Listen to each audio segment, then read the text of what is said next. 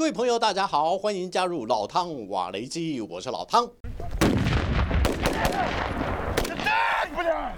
敌炮袭卧倒。乌克兰教官对新兵的训练毫不手软，顺便在他们周围补上几枪，就是要尽可能贴近战场实况。毕竟枪炮不长眼，因为谁也无法预料一旦接敌时，激烈的战事会出现什么样的变化。如果新兵们想要活命，那么训练时就必须从严从难，越是逼真，越能提高战士们的存活率。一旦突破敌方火线，如何占据有利位置，也是这群新兵必修的科目。尤其在推进的过程中，还要保持交互掩护的战斗队形，千万不能被个人的英雄主义冲昏头。毕竟在现代战争中，单凭个人的力量几乎很难改变战局。要是当不成英雄，反而更有机会先成为烈士。在战友的设计掩护下，一位新兵要使用手榴弹执行清除敌军有生力量的任务。看得出来，他的动作还很生涩。教官叶夫汉走上前，向这名新兵讲解动作要领。教官扯开嗓门大喊，显然对他丢完手榴弹之后没有依托地形地物做好自我保护感到心急。这里是幺幺五国土防卫旅的新训基地，新兵们要在这里接受战斗射击、运动推进、战场救护等一系列基础训练。等待反攻的号令响起，就要开赴前线，将入侵者赶出国境之外。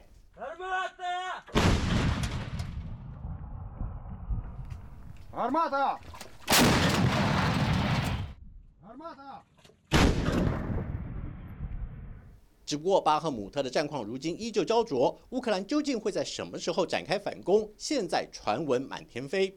从最早的初春时节，到后来则是乌克兰总理施米加尔暗示的四月上旬，接着最新消息则是《纽约时报》披露的会选择在五月的某一天。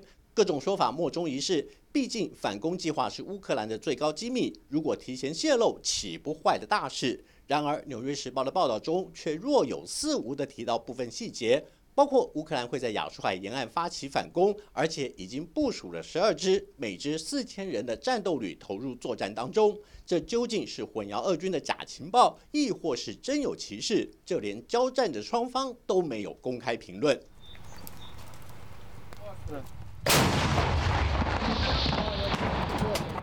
路透社记者在一个不愿透露番号的乌克兰炮阵地中记录下这支使用美制 M 幺幺九榴炮部队的作战情况。画面中也显示，在部队的弹药库里存放了大量炮弹。影片公布后，恰好和《纽约时报》的消息非常吻合。因为报道中指出，为了帮助乌克兰的反攻计划，美国和北约已经为乌克兰部队提供了足以执行反攻任务的弹药数量。换句话说，如果《纽约时报》的消息来源具有极高的可信度的话，那么乌克兰会选择在亚速海沿岸吹起反攻的号角，也就不是毫无根据的臆测之词。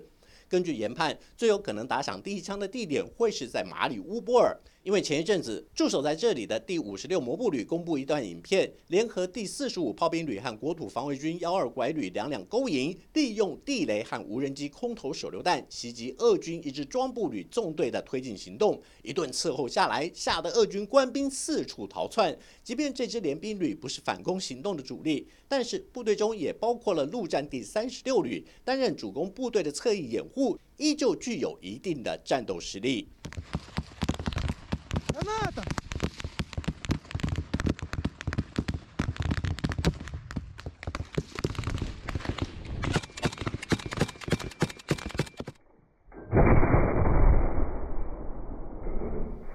即便乌克兰军事高层公开指出，各部队已经为即将展开的反攻方案做好了万全准备，并且把敌我情况和现阶段的战场态势都考量过一遍，只等最后的一声令下。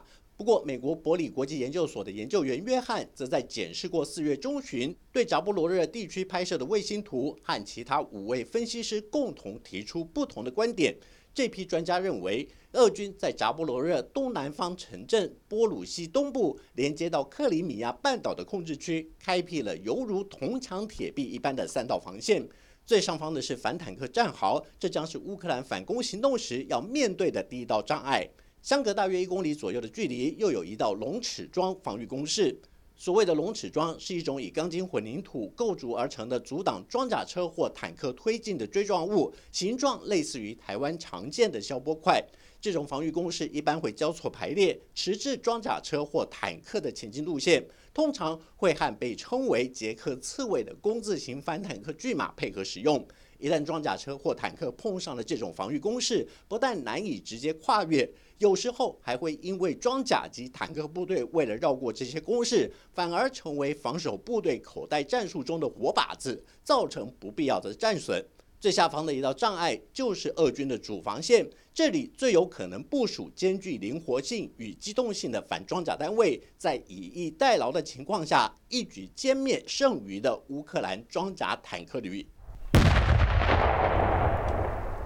É o ferré do boio! El ferré do boio! Senhor, boa!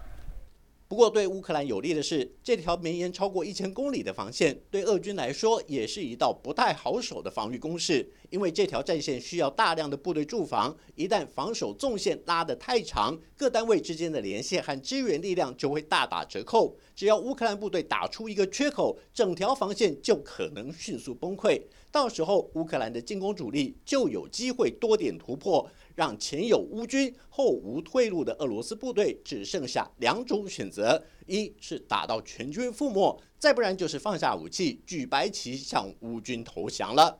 好了，就到这里，我们下次见。